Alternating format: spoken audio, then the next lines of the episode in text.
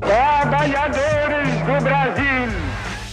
I have a dream that one day o documento da liberdade, da dignidade, da democracia. The Black Panthers still exist and the Black Panthers are still extremely active and que el mundo para ver.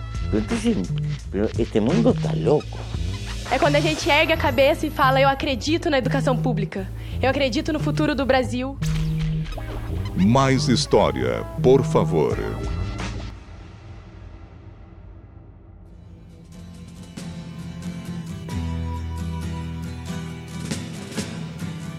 Olá, este é o programa podcast Mais História, por favor, um programa produzido em parceria com o Núcleo de Rádios da Universidade Federal de Santa Maria, a UFSM, é, e, o, e, o, Núcleo de Rádios que também, além de fazer a produção aqui do, do programa, também exibe o nosso programa na Rádio Universidade 800 AM, às quartas-feiras, das 17 às 18 horas, e também na UniFM 107.9, no domingo, às 9 horas da manhã.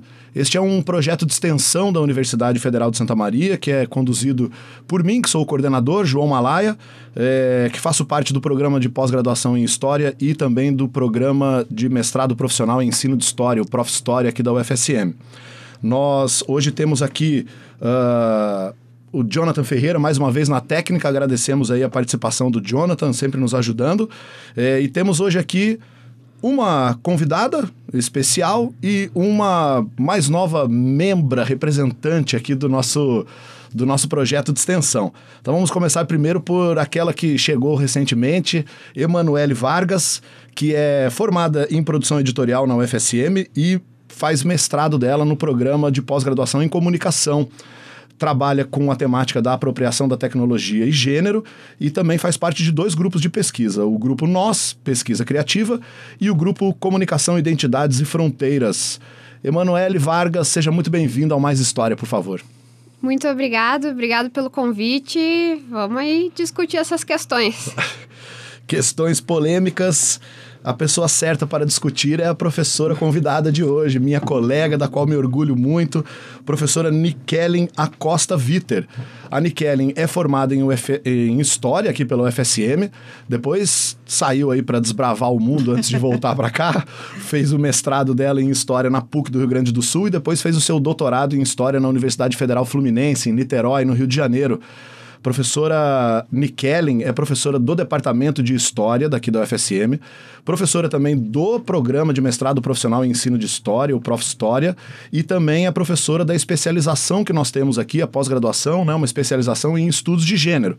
E, além disso, é coordenadora também do GEUMA, Grupo de Estudos e Extensão Universidade das Mulheres.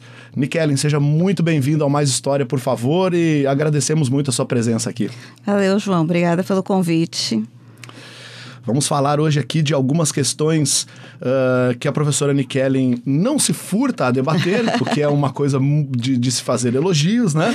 Então, quando eu fui lá conversar com a professora Nikellen, falou, Nikellen, vamos é, falar um pouquinho, popularizar essa questão dos seus estudos sobre as uh, relações de gênero, os estudos de gênero, né?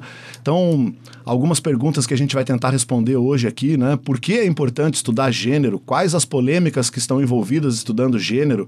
Quais são as perspectivas de estudar história e gênero, né? Que são as questões que a professora Nikellen está se especializando.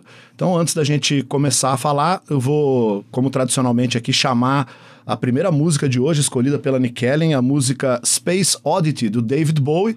Então a gente passa aí a música e depois eu passo a palavra para Nick Ellen. Vamos de, de David Bowie, então.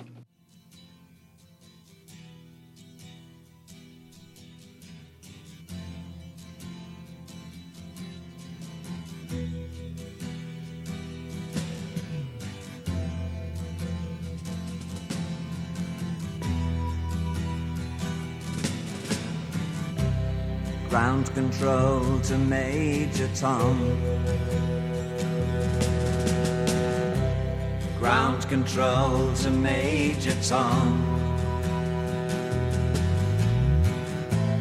Take your protein pills and put your helmet on.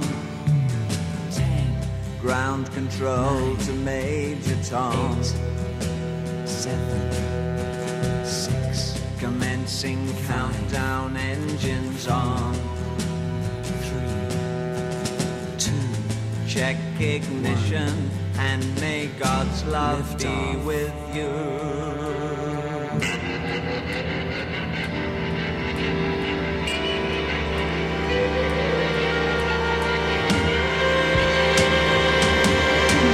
This is ground control to Major Tom.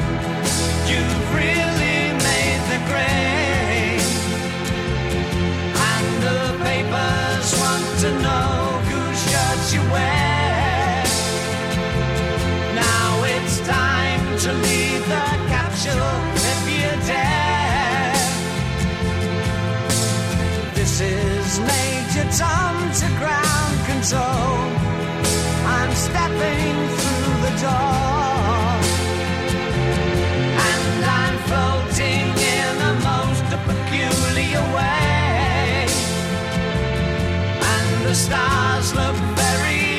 Different today.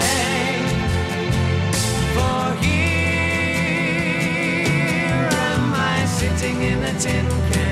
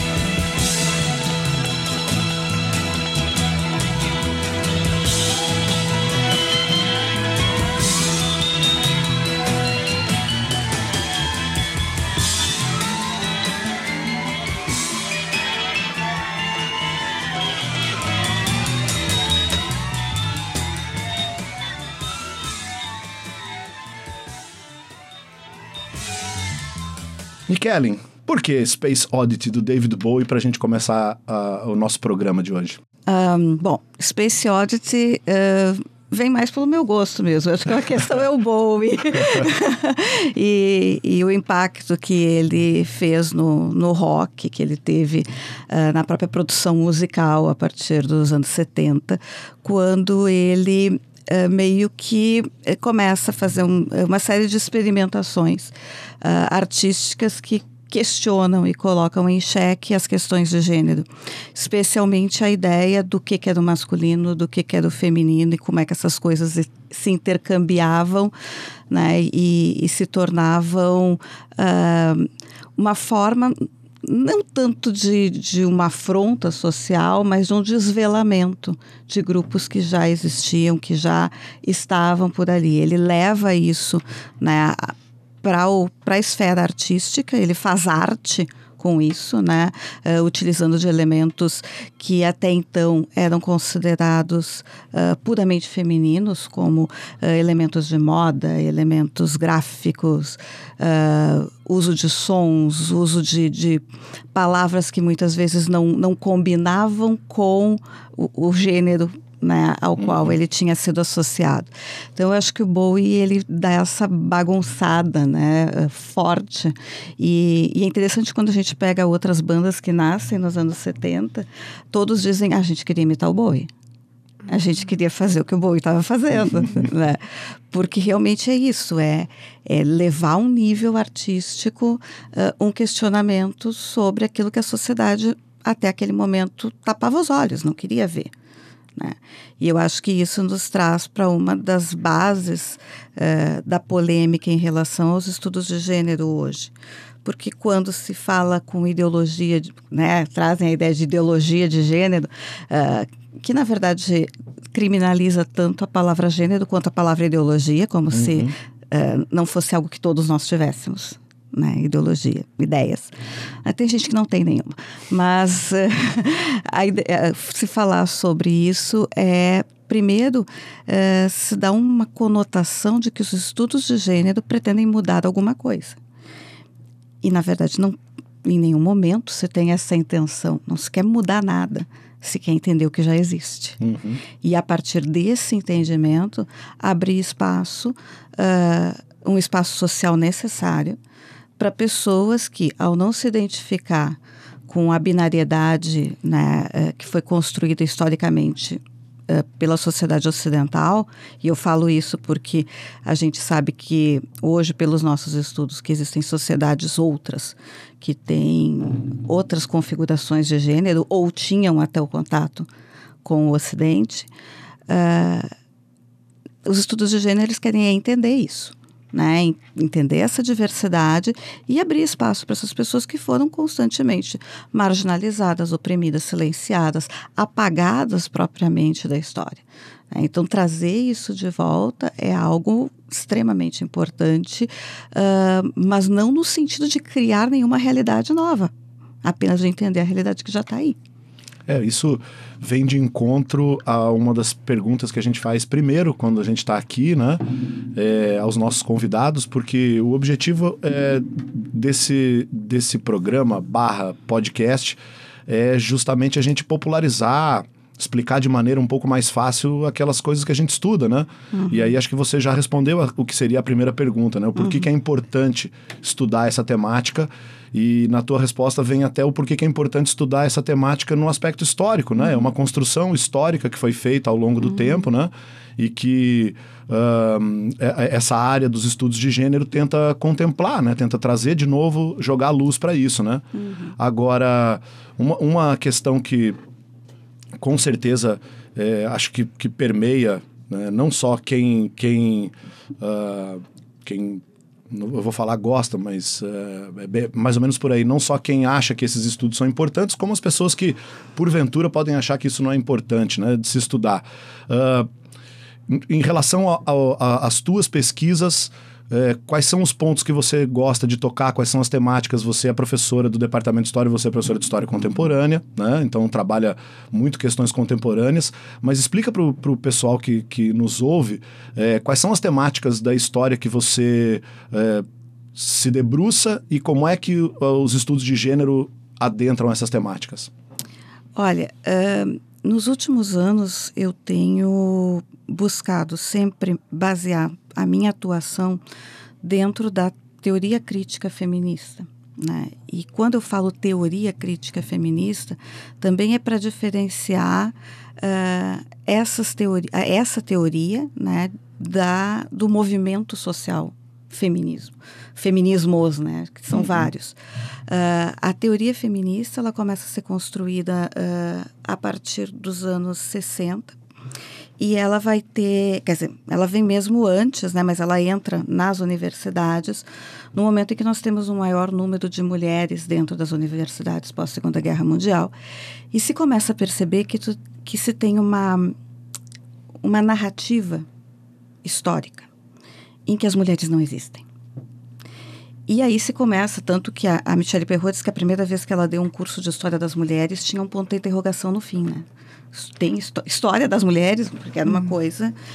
E aí, eh, é a- estudo- os estudos de gênero, digamos, são o filho dessa teoria eh, feminista dentro das universidades, quando se começa a perguntar sobre o lugar das mulheres na história, na não apenas na sociedade moderna, mas na história como um todo, ah, como é que elas foram sendo ah, silenciadas e como é que 50% da humanidade é considerado não partícipe né, dessa construção histórica, como se, ah, desde a época, sei lá, das cavernas, o lugar das mulheres fosse ficar dentro da caverna, tirando o pó, né, ah, passando paninho nas pedras, sei lá, alguma coisa do gênero.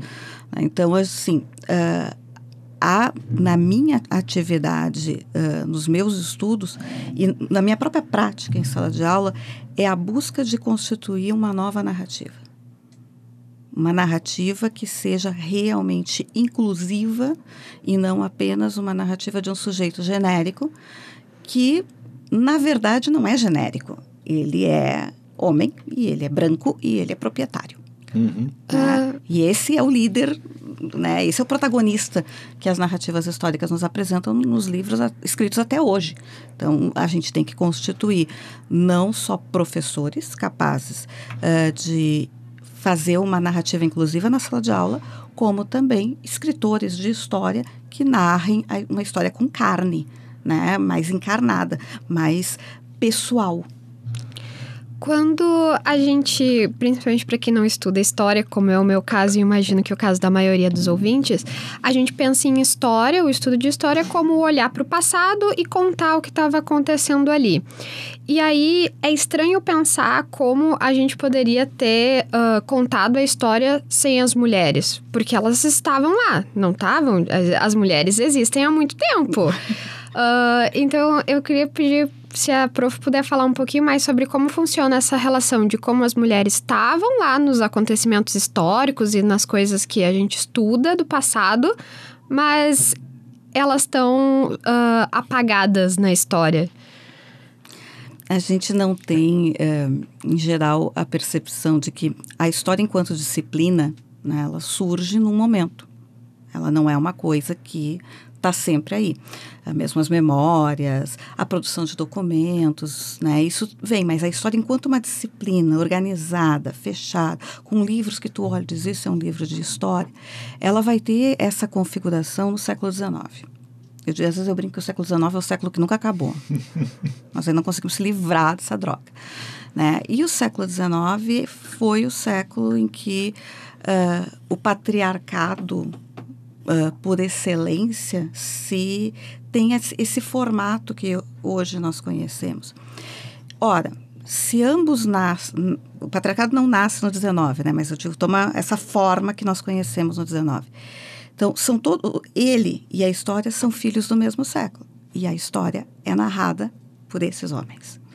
E quando eles olham para os documentos, eles se tornam cegos à presença das mulheres, porque eles vão considerá-las imediatamente desimportantes. Então, há um esforço contínuo em eh, colocar as mulheres, aspas enormes, nos seus devidos lugares. Né? Então, no momento em que as mulheres são relegadas ao mundo privado, elas passam a não mais contar em qualquer tipo de constituição da história, porque a história é entendida como pública.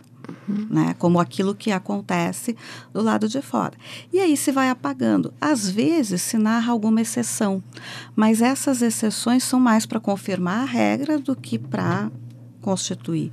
né? E aí a gente não pode esquecer ah, que essa narrativa, a narrativa histórica, ela tem um, uma, uma, como é que eu posso dizer, uma, uma função, né?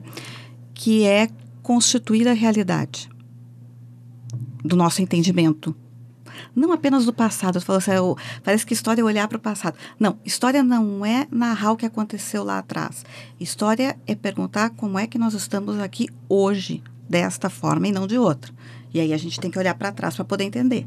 Então, a gente não está olhando para o passado pelo passado, está olhando o passado pelo presente. Então, são as nossas questões do presente que nos informam como é que a gente vai buscar as informações né, lá no passado.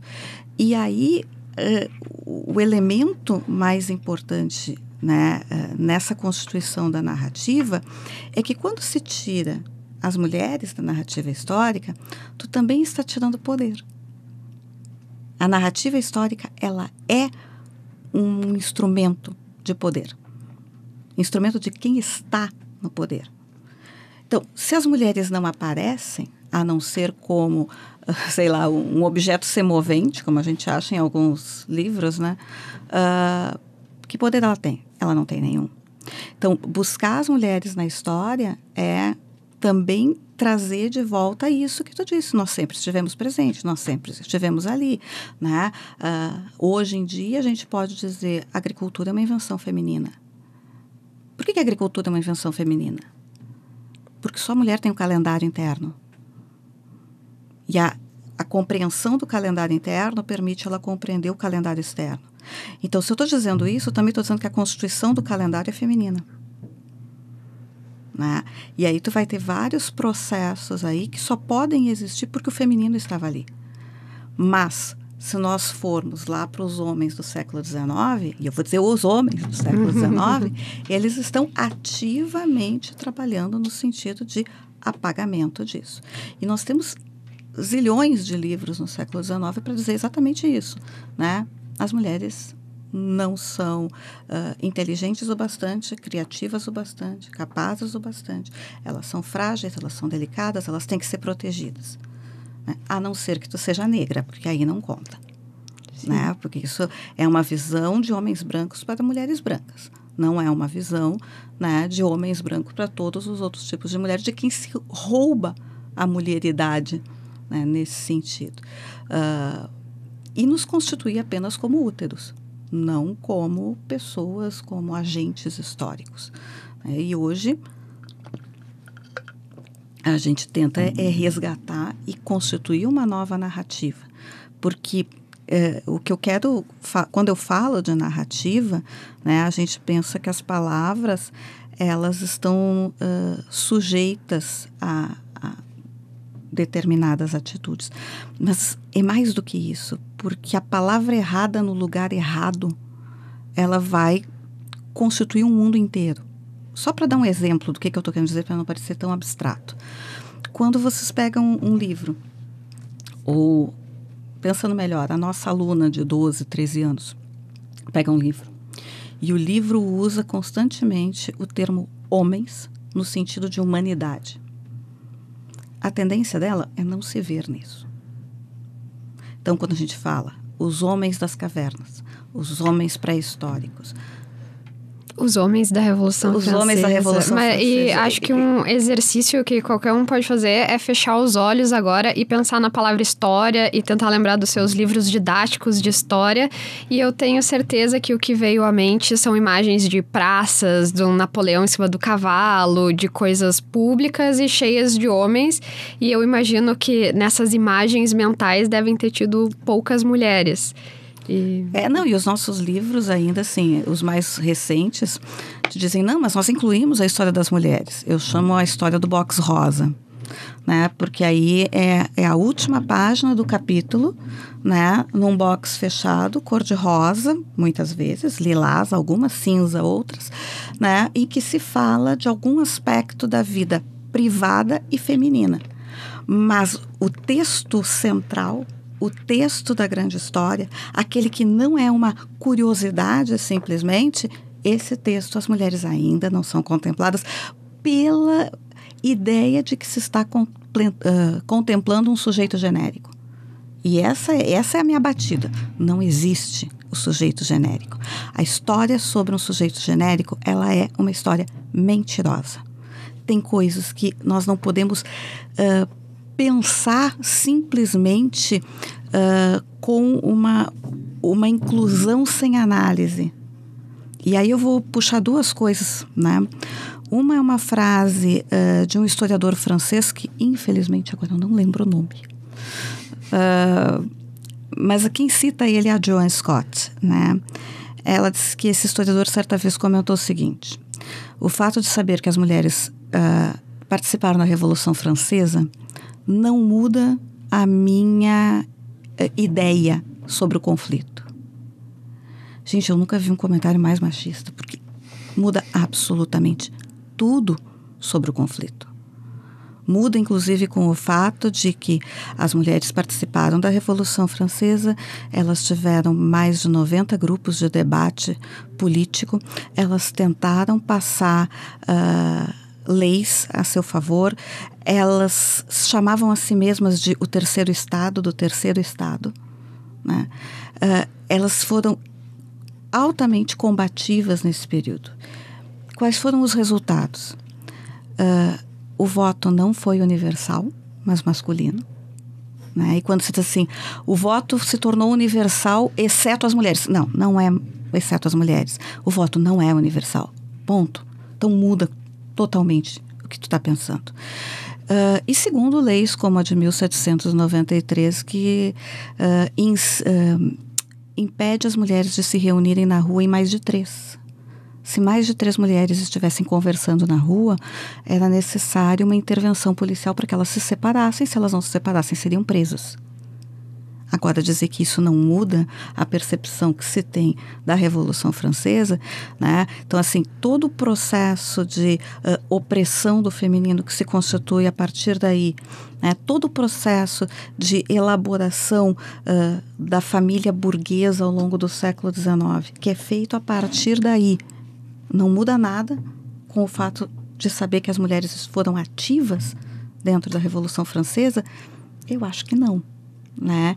Então, são, são esses olhares que a gente tem que desmontar. Dizer, não, a história, quando a gente narra ela com carne, com pessoas de verdade, ela vai ter sim outra ideia, ela vai ser sim diferente da história do que nós aprendemos. Nikelin, eu vou aproveitar aqui uma, uma uma colocação tua que eu acho que é legal para uh, para o público ouvinte entender um pouco o que, que é a operação da pesquisa histórica, né? Uhum. Quando você diz que são questões do presente que iluminam o passado, uh, se o presente muda, muda-se também a maneira que se ilumina esse passado, né? Com certeza. E aí a questão que eu ia te colocar é assim, né? A gente vem assistindo nos últimos anos a mudanças muito grandes na sociedade Uh, e aí não vou entrar aqui no mérito de, de, de, né, de onde vêm essas mudanças, se são questões tecnológicas, se são questões da conquista, mas vamos partir do, do, do pressuposto que mudou, a posição da mulher mudou, Uhum. a mulher conquistou espaço no mercado de trabalho, conquistou espaço no, no, no mundo é, né, dentro de casa, fora de casa. E, e aí o que acontece? Se, se esse presente muda, é óbvio que, que vão se mudar as questões que vão se colocar para o passado, né? Então, assim se eu sou mulher e hoje eu tenho uma, uma, determinada posição na sociedade, qual era a posição que eu tinha antes? E, e, e, quem é que me atribuía essa posição? E quais os elementos que eu podia.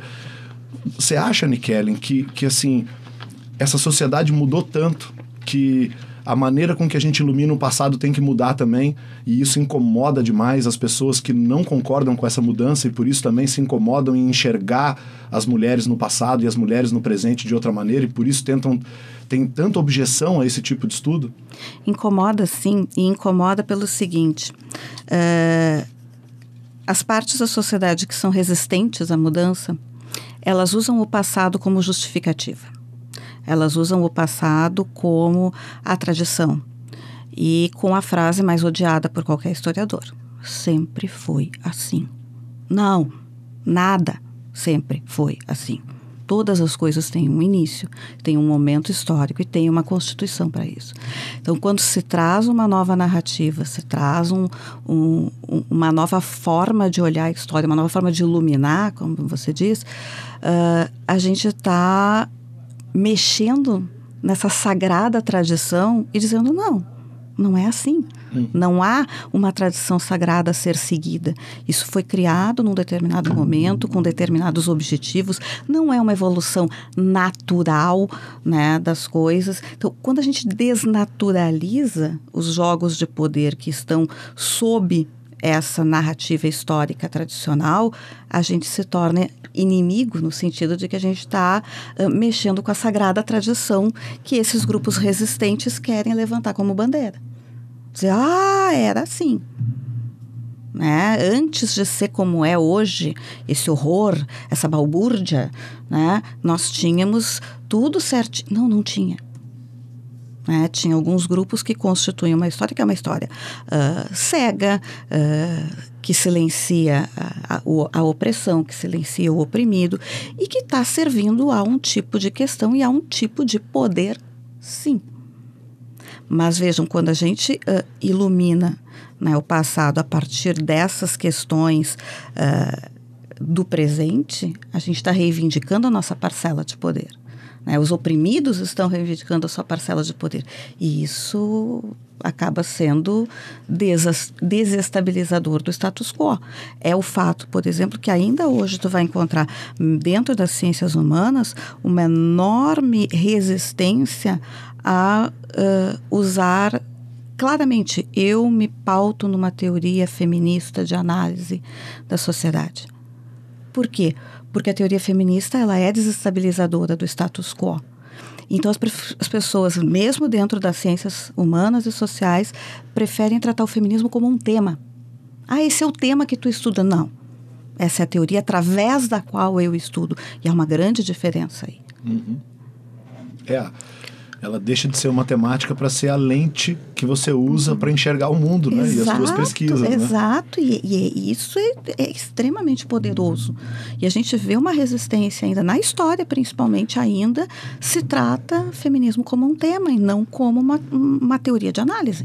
Como, ah, como não estudante de história nem historiadora, para mim essa analogia de ah, o presente é o que ilumina o passado para a gente poder olhar para ele é uma analogia muito boa para entender história, assim, ah, porque às vezes a gente tem uma ideia, pelo que eu estou aprendendo, bem equivocada de que ah, o professor de história, o historiador, o que ele tem que fazer é olhar para uma data lá e ficar anotando no dia tal aconteceu tal coisa, no dia tal aconteceu tal coisa, como se fosse assim.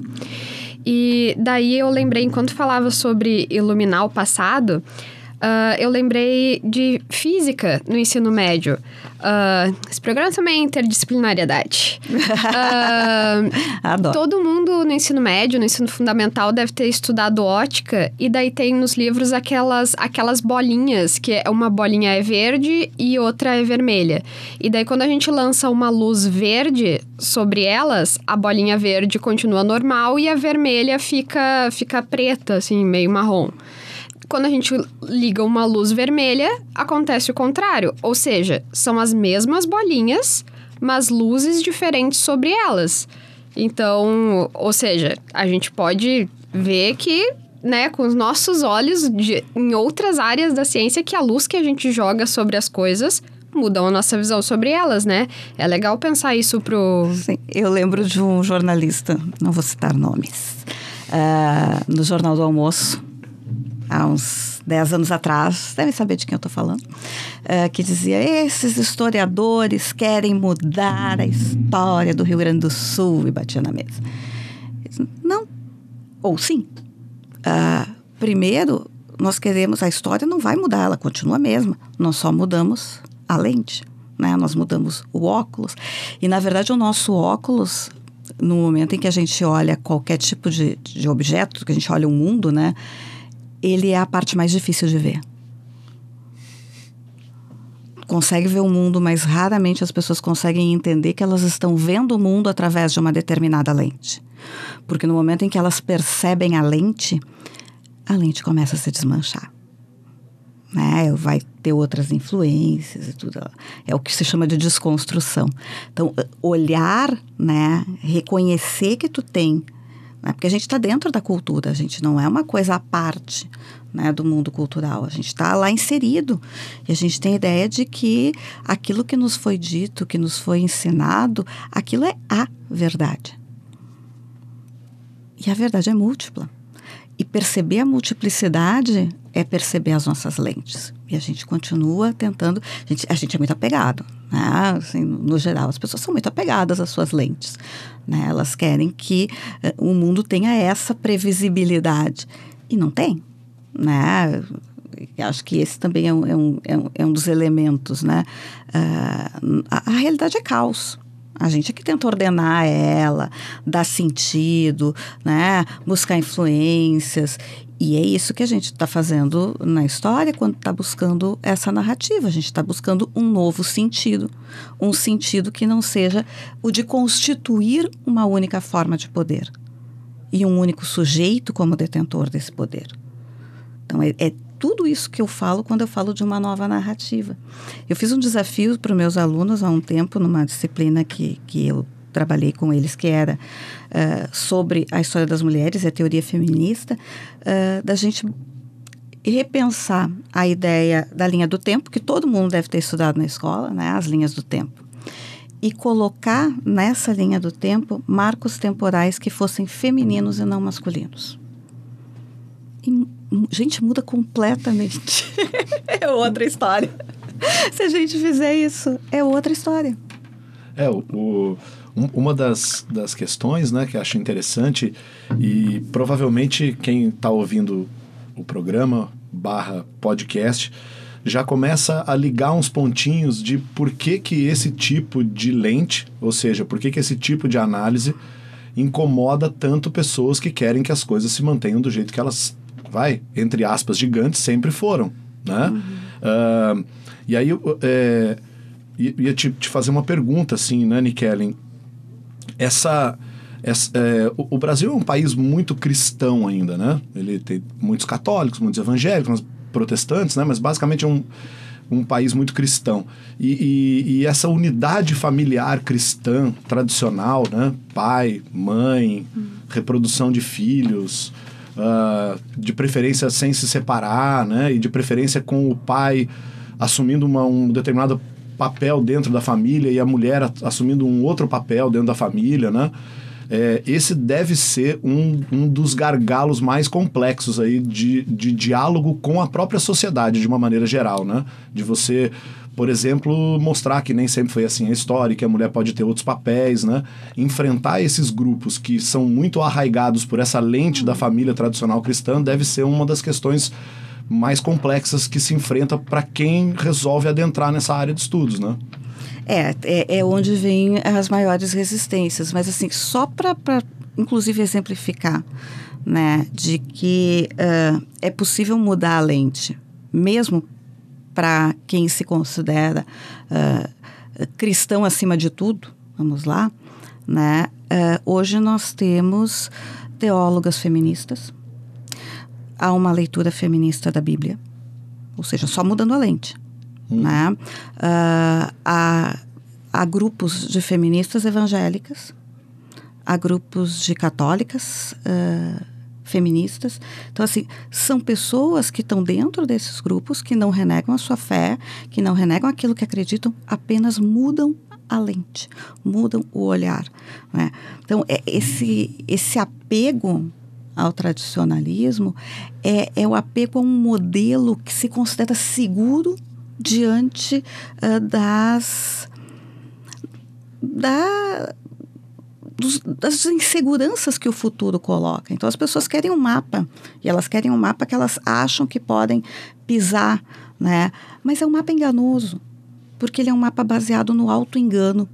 Ele é um mapa baseado em pontos cegos. Né? Ele, não, ele, ele não vai seguir muito adiante. Porque se tem uma coisa que nós, uh, historiadores, temos muito claro, é que o presente muda constantemente. Né? O que era uh, isso, os estudos de, de, de história, uh, ou mesmo os estudos de gênero há, há 20, 30 anos, não é o que é hoje. Né? Há, cinco anos a gente já tem uma enorme diferença. Então, é, é, esse apego a essa tradição não vai impedir que as coisas mudem.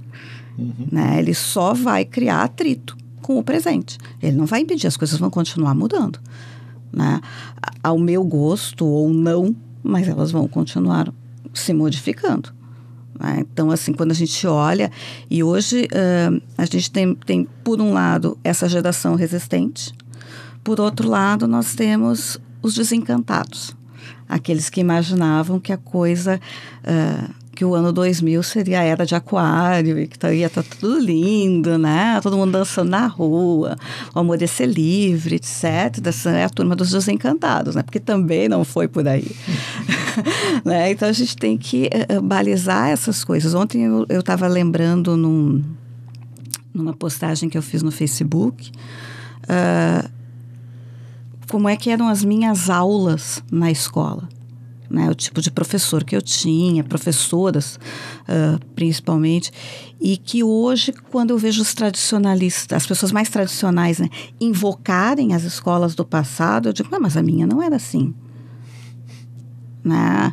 A minha escola há 20 anos, a gente assistiu, 20 não, gente, para aí, 35. né? Não conta. É, a gente assistiu Christiane F. na aula de religião. Quem não sabe o que é Christiane F? Christiane F foi um livro que saiu na época, eh, que eram as, as memórias de uma menina alemã eh, que se envolveu com drogas muito cedo, eh, com 13 anos, né? O, título, o subtítulo do livro era Christiane F., 13 anos, drogada e prostituída né, porque ela passa a se prostituir pelas drogas. Ahn, foi feito um filme, inclusive com o Bowie, o Bowie aparece, ele faz a, a trilha sonora do filme, e eu assisti isso na aula de religião. E o meu professor era um pastor, mas formado em filosofia também. E achava que isso era extremamente interessante para nós que tínhamos 13 anos discutir sobre o universo das drogas e o que ele podia fazer com a nossa vida.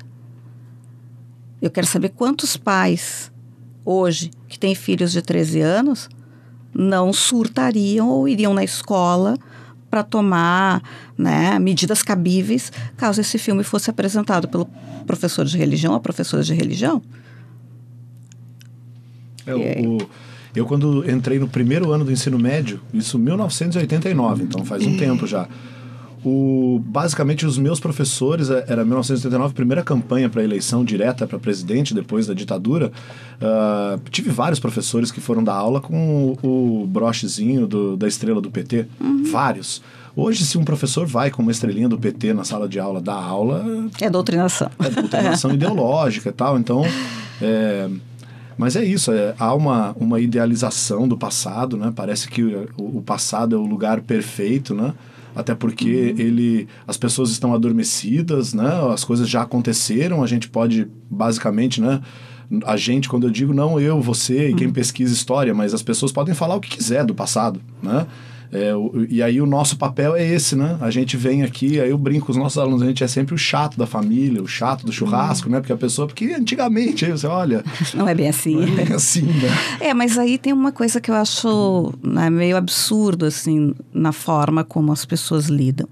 Ah, a formação né, de um historiador que tem graduação, mestrado e doutorado tem mínimo de 10 anos. Né? Passou 10 anos enfiado com o livro até a ponta do nariz. Ah, eu não posso falar sobre restauração dentária com um dentista. Uhum. Mas quantos dentistas vêm, às vezes, me ensinar história? Né? Então, assim, todo mundo acha que pode falar sobre história e desconsiderar os meus 10 anos de estudo. 10 no mínimo. No mínimo, né? Não, tô falando só dessa formação básica, né? Mas que seja, né? Eu me formei em 97. Então, vamos aí, vai 20, 25 anos de leitura. Né? Então, assim, o, a- o meu saber, a minha expertise, ela, n- ela pode ser ah, modificada pela opinião. É muito estranho, né? É uma compreensão muito estranha das ciências humanas em geral, assim. Eu gosto sempre de pensar. to- Claro que todo mundo pode discutir história, assim como todo mundo pode discutir medicina ou odontologia, mas lembrar do lugar de onde fala, né? Eu acho que é bem importante a gente pensar em se situar de onde está falando. E aí eu sempre penso, eu gosto sempre de fazer analogia com médicos, porque parece que médico todo mundo sempre leva a sério. Ah, e daí eu fico pensando, esses tempos eu vi algo sobre colocar câmeras para olhar o que os professores estão fazendo. Na sala de aula. E eu fico pensando, alguém acha cabível colocar uma câmera na sala de cirurgia para conferir se o cirurgião está fazendo direito? Eu entendo que a gente até possa discutir, por exemplo, se eu tô com uma doença, eu posso discutir, ah, eu prefiro ter um tratamento mais assim ou um tratamento mais assado. Do mesmo jeito que a gente pode discutir com professores de quais seriam as melhores escolhas, né, para dar aula para criança e tananã mas a gente questiona como se essas coisas viessem do nada, o conhecimento nas ciências humanas saísse do nada, porque a gente experiencia e, e, vive as coisas. Eu sou da área da comunicação, então, bom, todos nós temos experiências com os meios de comunicação o tempo todo, o que, que é o smartphone, então. Mas uma coisa são as experiências e outra coisa são as coisas que a gente uh, pensa e desenvolve a partir dessas experiências e tal, né? Eu sempre gosto de pensar nessa analogia com médicos, porque. E se desconsidera que na docência, é, a gente passa quatro anos se formando né, para a docência, uh, nós também temos a construção de uma ética de trabalho. Né? Uh, então, isso é desconsiderado, assim como é, é, é, é se considerado que as crianças os adolescentes que estão sob educação uh, são vistos como tábulas rasas, como se não trouxessem nada, como se fossem incapazes de reagir, né? E eles são absolutamente capazes. Né? Aquela fala que a gente às vezes brinca, né? Não consigo nem que leiam um texto, vou conseguir que, é. que pensem diferente do que pensam, né? Então, assim, primeiro eles vão ter que ler os textos, nem isso. Às vezes a gente consegue. É, é, um, é uma... É uma uma percepção muito. Ah, difícil até encontrar o adjetivo, mas é uma percepção muito complicada, porque a partir do momento que você enxerga uma um determinado ser humano como uma tábula rasa, eu só consigo perceber que aquela pessoa se vê assim também, né? Então, quer dizer, se você está com teu filho, sei lá, tem 15 anos, 16 anos, né? E você acha que ele é suscetível a ser basicamente preenchido por um determinado conteúdo, talvez é porque você se pense dessa maneira também, né? Que você também foi suscetível de ser preenchido por um conteúdo. E eu falo sempre isso para pro, os nossos alunos ali na história, né? É, quando a gente terminar a nossa, nossa graduação, a gente não. Ou, ou, quando a gente executar um determinado trabalho, a gente não vai poder olhar para os nossos pais né, e dizer: veja que prédio lindo que eu levantei, né? ou veja aquele animal que eu operei, né? o que a gente vai ter ao longo da nossa vida é, é, é algo que está relacionado com a formação. Então, assim, vai demorar muito tempo, como já deve ter acontecido com você, Nikellen, né? E, e provavelmente com a Emanuele, mas como aluna, né? De depois de muito tempo encontrar uma pessoa que fez parte da sua formação e ir lá conversar com a pessoa, falar: Poxa, muito obrigado por tudo que você fez na minha vida, pelas aulas. Esse é o nosso prédio, uhum. né? Isso eu falo para eles. Você vai sair o engenheiro formado, vai dizer: Olha a casa que eu fiz, né? A gente vai demorar 10, 20 anos para encontrar com uma pessoa, um aluno, uma aluna que vem até a gente e diz: Cara, professor, obrigado. Foi muito importante as suas aulas, uhum. né? E aí, essa é a nossa realização, esse é o nosso prédio. Só que o nosso prédio ele não é muito palpável, ele é, ele é algo que está muito pautado também por uma utopia que a gente tem de tentar buscar uma sociedade melhor, né? É, um, é uma profissão é, bonita, porém complicada, né? A gente sabe, né? Uh, Bom, a gente está aqui no, no Mais História, por favor, né? Estamos aqui, é, programa do Núcleo de Rádios da UFSM. Uh, a gente tinha aqui, eu não sei se vai dar tempo. Dá tempo, Jonathan, de passar uma musiquinha ou não? Já esgotamos, dá? Então, beleza. Então, é a segunda música que a professora Nikellen escolheu para a gente só dar mais uma adentrada no, no debate. É uma das minhas músicas preferidas, né, Nikellen? Quando você me passou essa daqui, eu... Coisa linda. Respect da Aretha Franklin. Então a gente vai passar essa música, um trechinho dessa música para continuar a nossa discussão aqui. Nikellen,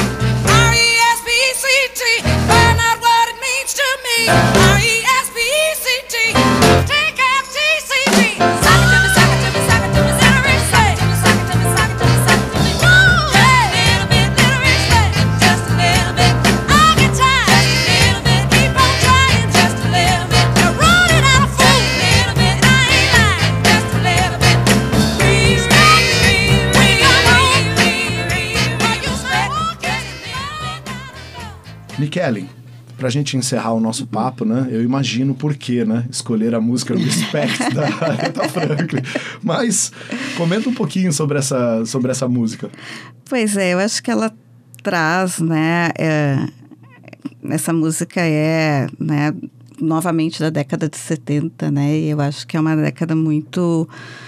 Eu estou voltando a, a- a- agora com, com um estudo para ela, né? Ela. Na verdade, eu estou estudando 65 a 75, mas de qualquer forma é uma época muito ah, prenhe, eu acho, de possibilidades, né? Ah, e ao mesmo tempo em que se vai muito em algumas direções, tu vai ter outras resistências, assim.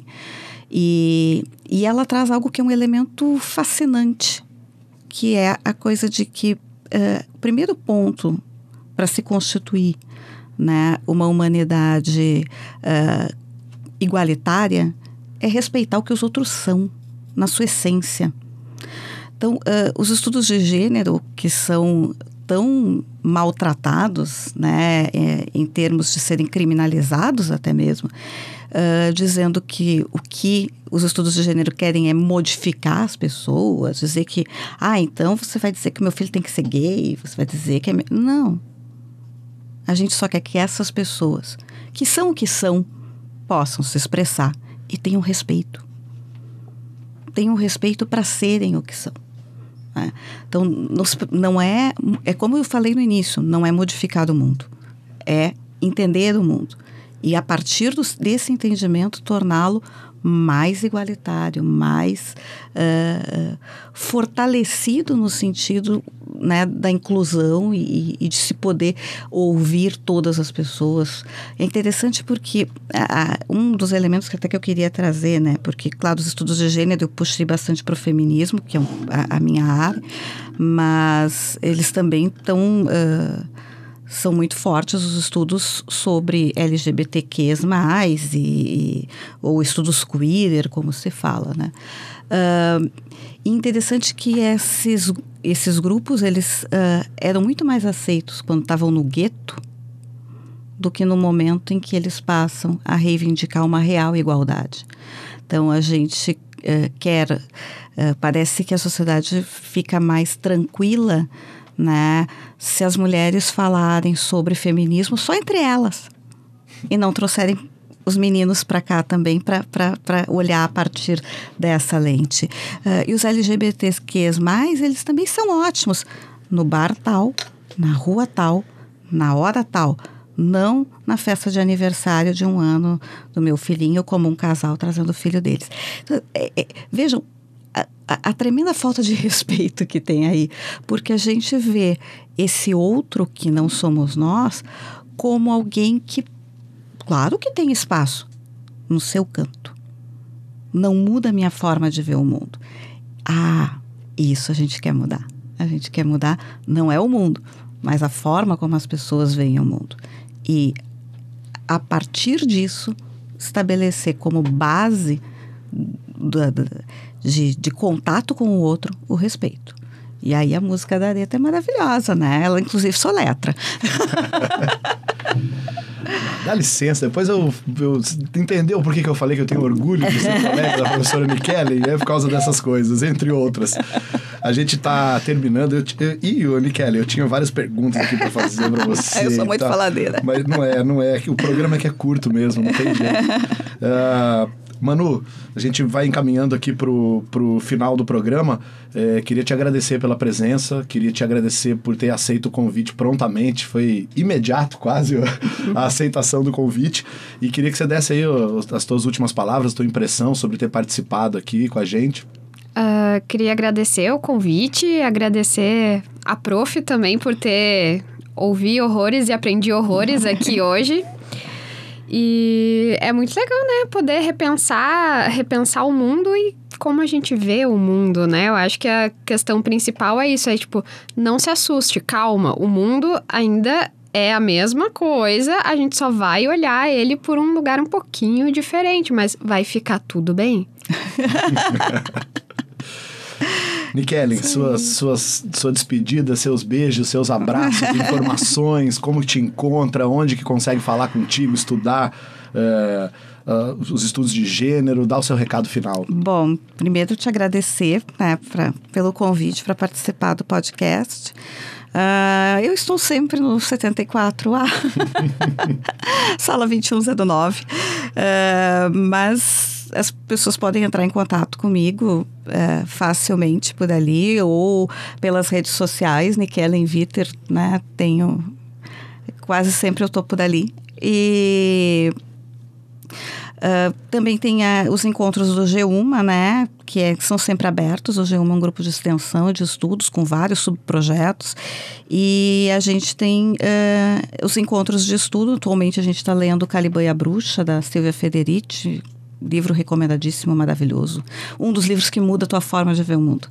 Ah, e a gente está estudando ele. Então, a cada 15 dias a gente se encontra. A gente tem feito os encontros lá na UFN, que algumas professoras também participam junto com a gente. Ele é um projeto, né? ah, bi-institucional. Ah, então, a gente tem feito lá por ser mais central, muitas vezes, né? Geral, quatro horas na sexta-feira, mas qualquer coisa basta ah, entrar na nossa página na, no Facebook, que a gente sempre coloca lá quando vai ter encontro, os horários. Então, é só curtir lá a página do G1. A gente vai deixar no, no- na descrição do podcast todos esses links para a página do G1, Facebook, o Twitter da professora Nikellen, né? Então é isso, a gente, eu vou me despedindo aqui, professor João Malaya, coordenador do projeto de extensão Mais História, agradecendo mais uma vez ao núcleo de rádios da UFSM, agradecendo também à direção da rádio, ao, ao grupo de professores e professoras do programa de pós-graduação em História e também do Prof. História, do mestrado profissional em ensino de História. É, a gente, eu gosto sempre de terminar o programa lembrando que esta é uma rádio pública é, e que não tem compromissos comerciais, a gente tem compromisso com a produção de conteúdos de qualidade.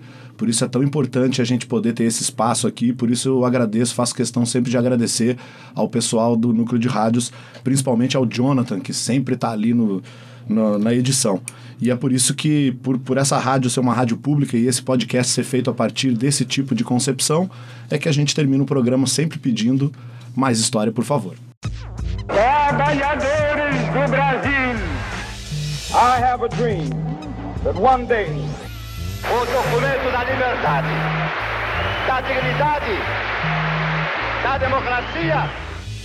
The Black Panthers still exist, and the Black Panthers are still extremely active. And ¿Qué tiene el mundo pero este mundo está loco. É quando a gente ergue a cabeça e fala: Eu acredito na educação pública. Eu acredito no futuro do Brasil. Mais história, por favor.